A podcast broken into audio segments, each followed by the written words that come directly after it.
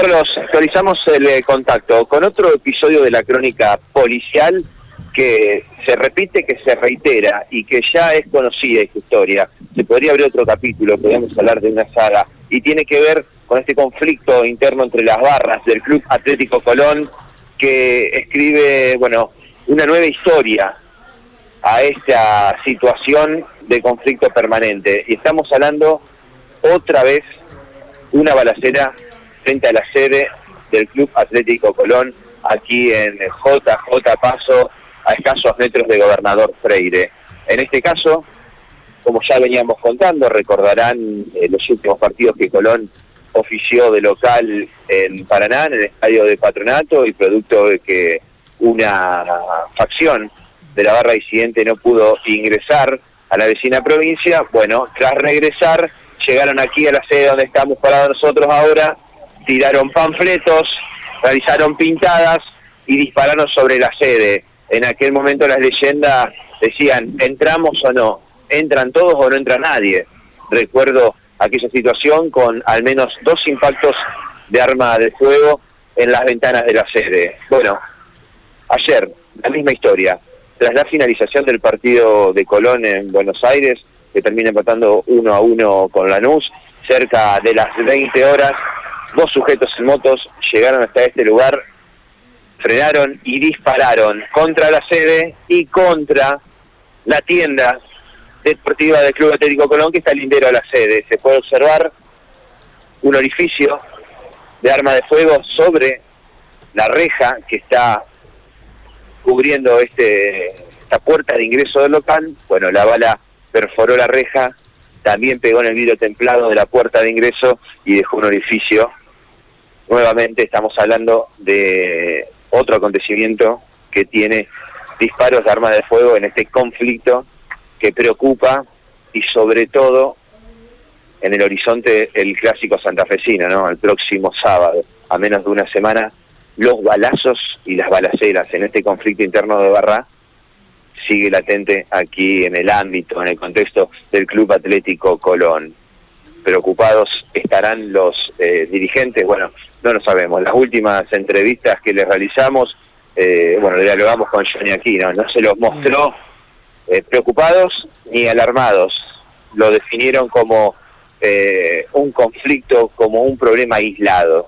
Bueno, vamos a ver qué es lo que pasa en la previa del clásico santafesino. Exactamente, esa había dicho, esa había sido la frase del doctor Hilbert, ¿te acordás cuando le consultabas Mati? Un hecho aislado, dijo doctor Hilbert, esto era previo a Barracas, cuando se da esta situación que marcabas del 20 de febrero, esta última amenaza, bueno, una más en la, en la historia. Esto, Mati, seguramente hay que prestarle mucha atención eh, de cara a la reunión por el operativo de seguridad, ¿no? En la cual habrá que definir primero no solamente, Mati, el tema de la seguridad en la sede durante toda la semana, sino también, no sé si ya hasta el de los propios directivos de Colón, porque eh, cuántas amenazas va a haber para que de alguna manera eh, se tome otra otro tipo de medidas en cuanto a la seguridad de las personas, ¿no? Los directivos siguen disminuyendo este caso, lo siguen eh, minimizando, minimizando, lo siguen relajando en el sentido de que no le quieren nadie identidad, pero repito Johnny,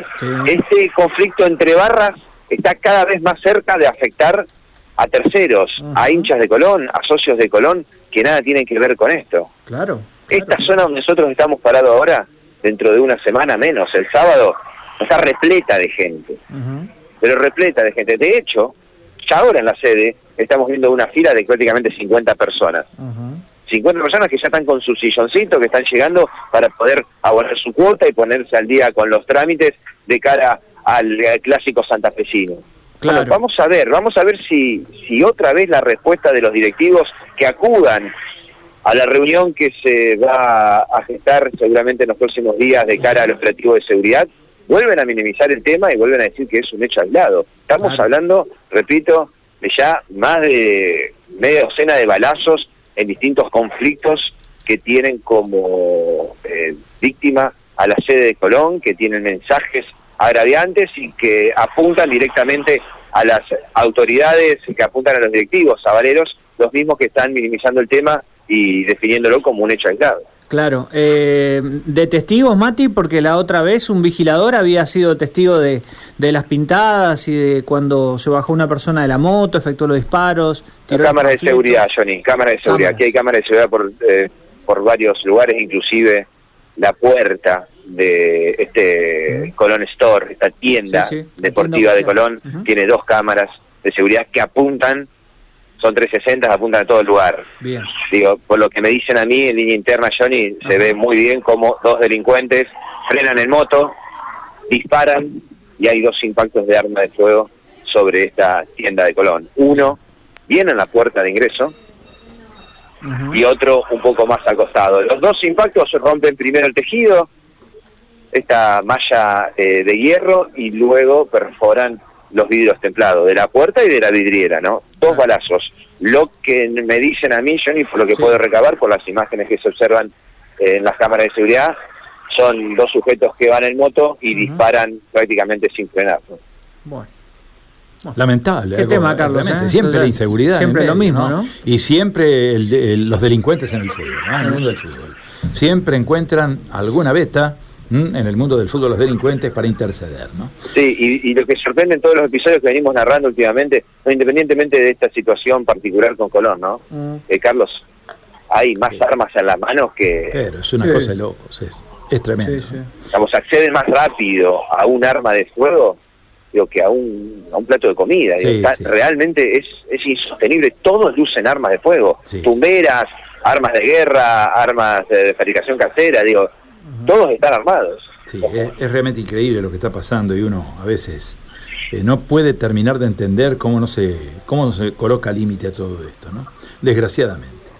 Matías, muchísimas gracias por el reporte. ¿eh? Hasta luego. Quedamos en contacto.